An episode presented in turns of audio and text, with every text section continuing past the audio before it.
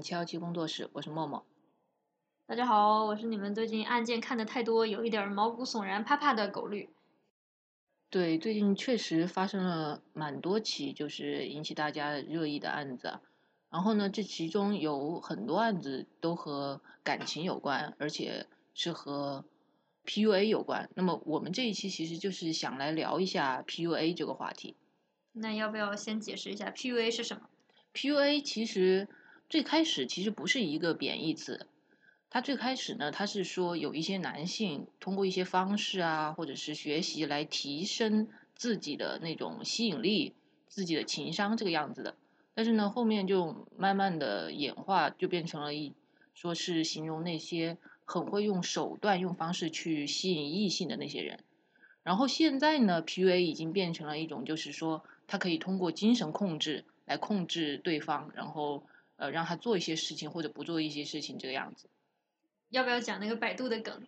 哦，对，因为我当时搜的时候，在百度搜 PUA 嘛。然后呢，百度就是它的最上面就跳出来一个框，然后上面就写着“爱情没有捷径”，然后温馨提示这个样子。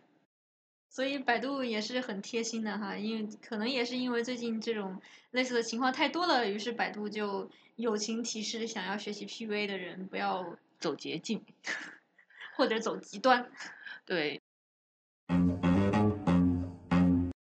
最近最受关注的娱乐圈 PUA 应该就是潘玮柏结婚的事情了嘛？是这个事儿，其实我自己不认为他是 PUA 哈，但我们也可以探讨一下。就我首先我介绍一下这个事儿的背景，我们的这个童年男神潘玮柏近日突然宣布结婚，然后结婚的对象呢是某航空公司的一位空姐。结果本来大家就是祝福他嘛，啊，终于找到人生的归宿，然后又拍了全家福，看起来好像还挺幸福的。结果呢，某娱乐圈纪委站出来说：“哎呀，这个潘玮柏的这个妻子呀，她是一个有故事的女同学。”结果报完之后，全网就开始扒，到底是什么故事？扒来扒去，网友得出的结论是潘玮柏被 PUA 了。对，因为就是根据某娱乐圈纪委爆料呢，然后网友就去扒那个时间线啊，然后什么的嘛，然后就发现潘玮柏的这个空姐的老婆呢，跟另外一个所谓的闺蜜有很多什么，比如说照片啊，然后什么的都几乎是同款，甚至是微博文案都是同款这个样子，然后他们就觉得说，这个女生可能是某一条流水线上被培养出来的。目的呢，就是为了嫁给天王啊，或者是名人这个样子，所以大家就觉得说潘玮柏是被骗了，被 PUA 了。但我自己感觉潘玮柏不可能不知道自己的这个结婚对象的一些故事，所以我倒觉得大网友不用就是过于的担心，我们的每一个名人他都不是傻白甜。对，我也我也这么觉得。我觉得他们感觉是可能啊，可能后面是会有交易啊什么的。因为我和我朋友也有讨论过这个相关的问题嘛。我当时就跟他说：“你们其实不要把婚姻和爱情一定捆绑在一起。你们有问过爱情的同意了吗？” 爱情在哪？找到了，我去问问。加油，努力。说的好像你不用努力一样。我还好。其实我就是真的是觉得婚姻它本来就是一个制度嘛。你把这个制度看你怎么用了，它不一定就是要和爱情相关的，因为大家可以想一下，其实，在婚姻最开始出来的时候，比如说大家呃两国联姻啊，或者是什么，不就是为了解决一些问题吗？是，而且呃，潘玮柏跟他现在的妻子已经来往了这么多年，他们彼此一定是有一些了解，然后他们彼此一定觉得这是一个他们认为合适的选择，才会去这样做的，所以我觉得。哎呀，我们谁也不是他们爸妈，别操心这个了。对，对，就是大家能够达到各自的一个需求就行。当然，我们在这里也只是说把它作为一个八卦来聊一下了。而且，其实潘玮柏也不是我们这一期的重点。是我们祝福他这个百年好合，但我们要聊别人。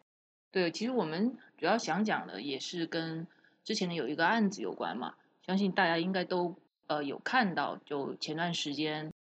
杭州那个杀妻的案子，这个案子我因为我是从这个阿姨失踪没多久刚被爆出来的时候就去关注的，所以看到她的整个过程让我非常的痛心。最开始是杭州当地的电视台有一个节目爆出来说，当地有一个阿姨凌晨大概四五点钟的时候突然就从家里失踪了，就小区所有的监控都没有拍到她走出那栋楼或者走出那个小区。然而，她就整个人所有的随身物品也没有带，只消失了一件睡衣，然后整个人就凭空的不知道怎么回事就没了。而且这个当时也采访了她老公啊，采访她的这个亲戚啊等等吧。总之就是没有任何的预兆，这个人就凭空消失了。后来当时这个新闻爆出来的时候呢，很多网友就开始猜，感觉这个老公不太对，因为他面对镜头的时候非常的。淡定，就完全不像是自己老婆失踪那么的焦急。然后他在他在有一些回答的时候，回答的也有点让人起疑。比如说他说什么四点钟醒的时候，这老婆还在；五点多钟的时候人就没了，就不知道去哪了。但是他觉得这很正常。然后记者又问他，那很正常的意思是说，这个你是经常早上出去干嘛吗？他说那也没有。总之，整个就是。也搞不明白他要说什么，而且他当时报警也是，因为你想想你自己家里的人五点钟不见了，那到了中午十二点还没有出现，你怎么都得联系一下他嘛。但他也没有，等到后面单位又打电话过来，然后包括这个女士的侄子啊、女儿等等啊，各种呃亲戚的介入，才跑去报警。所以就网友当时就很怀疑他嘛，就怀疑完了之后，最后发现真的是这样，就是警察发现他是。很早很早，一年以前就买了相应的犯罪工具，然后把这个女士给非常残忍的杀害，然后分尸，然后把这个尸体也在家里处理掉了。这个具体过程我们就不讲了哈，有点 传授犯罪方法的意思。对，而且具体的过程真的还蛮血腥的。对，特别残忍。我看了这个新闻，真的心情久久不能平静。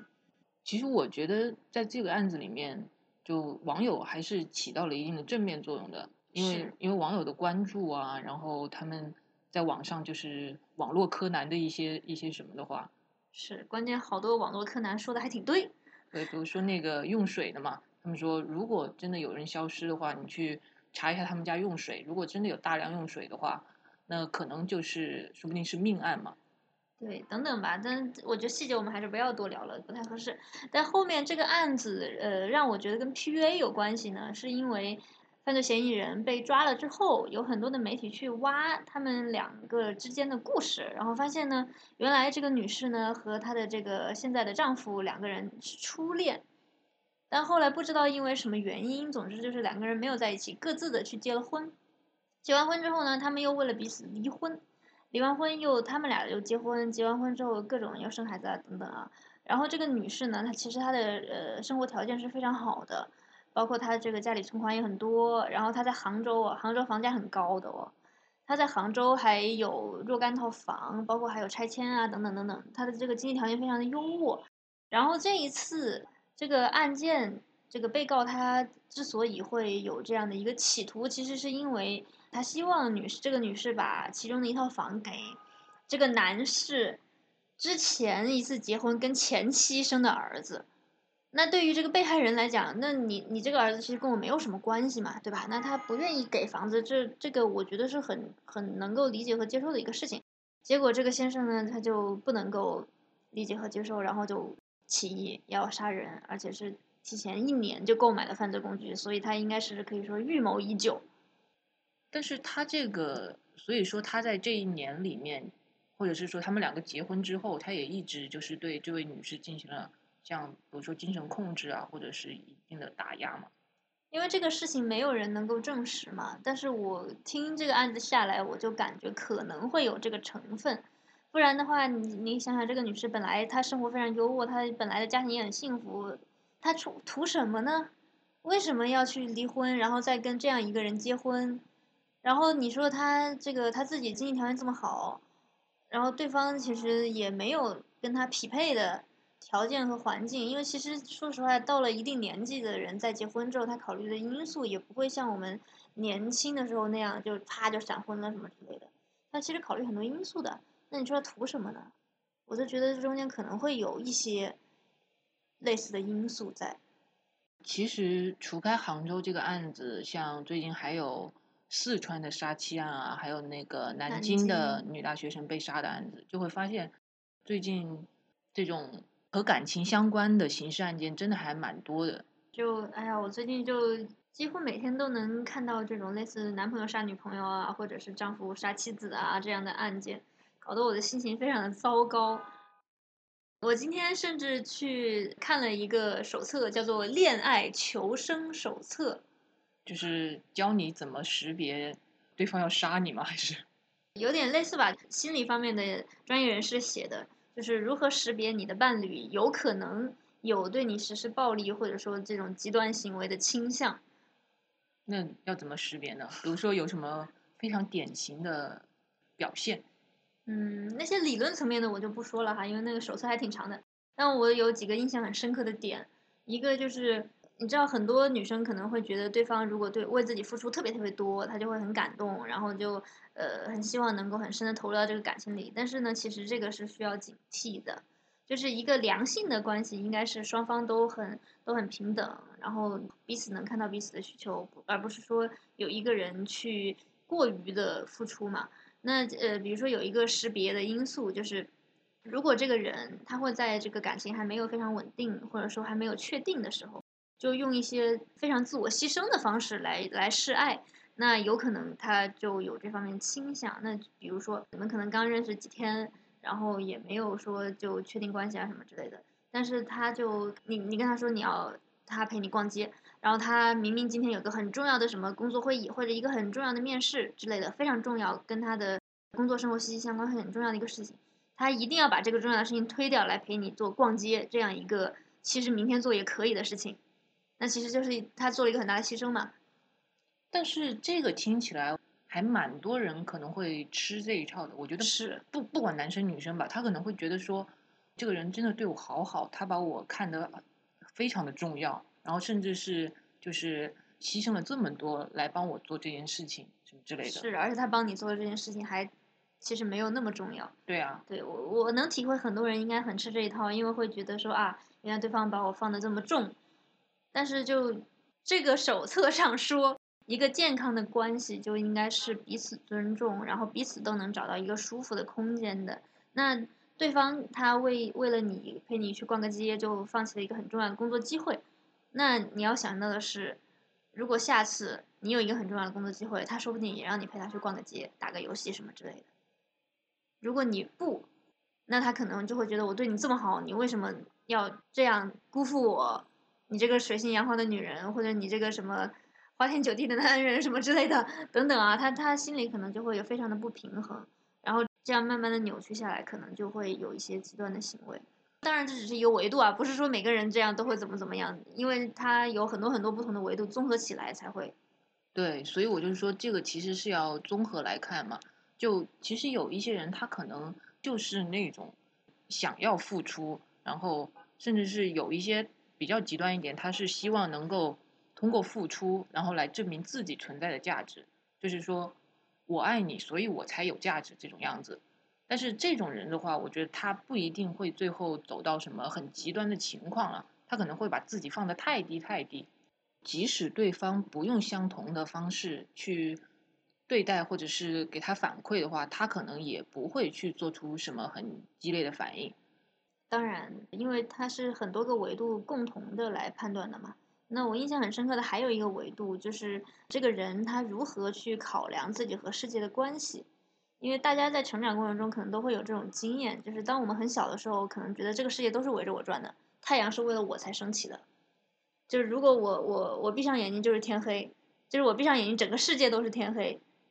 等等吧。就小时候会有这样的一个想法嘛，就生活在童话世界中的小朋友。但是等随着慢慢长大，我们就可以认识到啊，这个世界它是有它客观运行的规律的，不是说这个世界要适应我，而是我要去适应这个世界的规则嘛。但是呢，呃，有一些人，他在关系里，你可能会发现，他就这个层面上没有长大。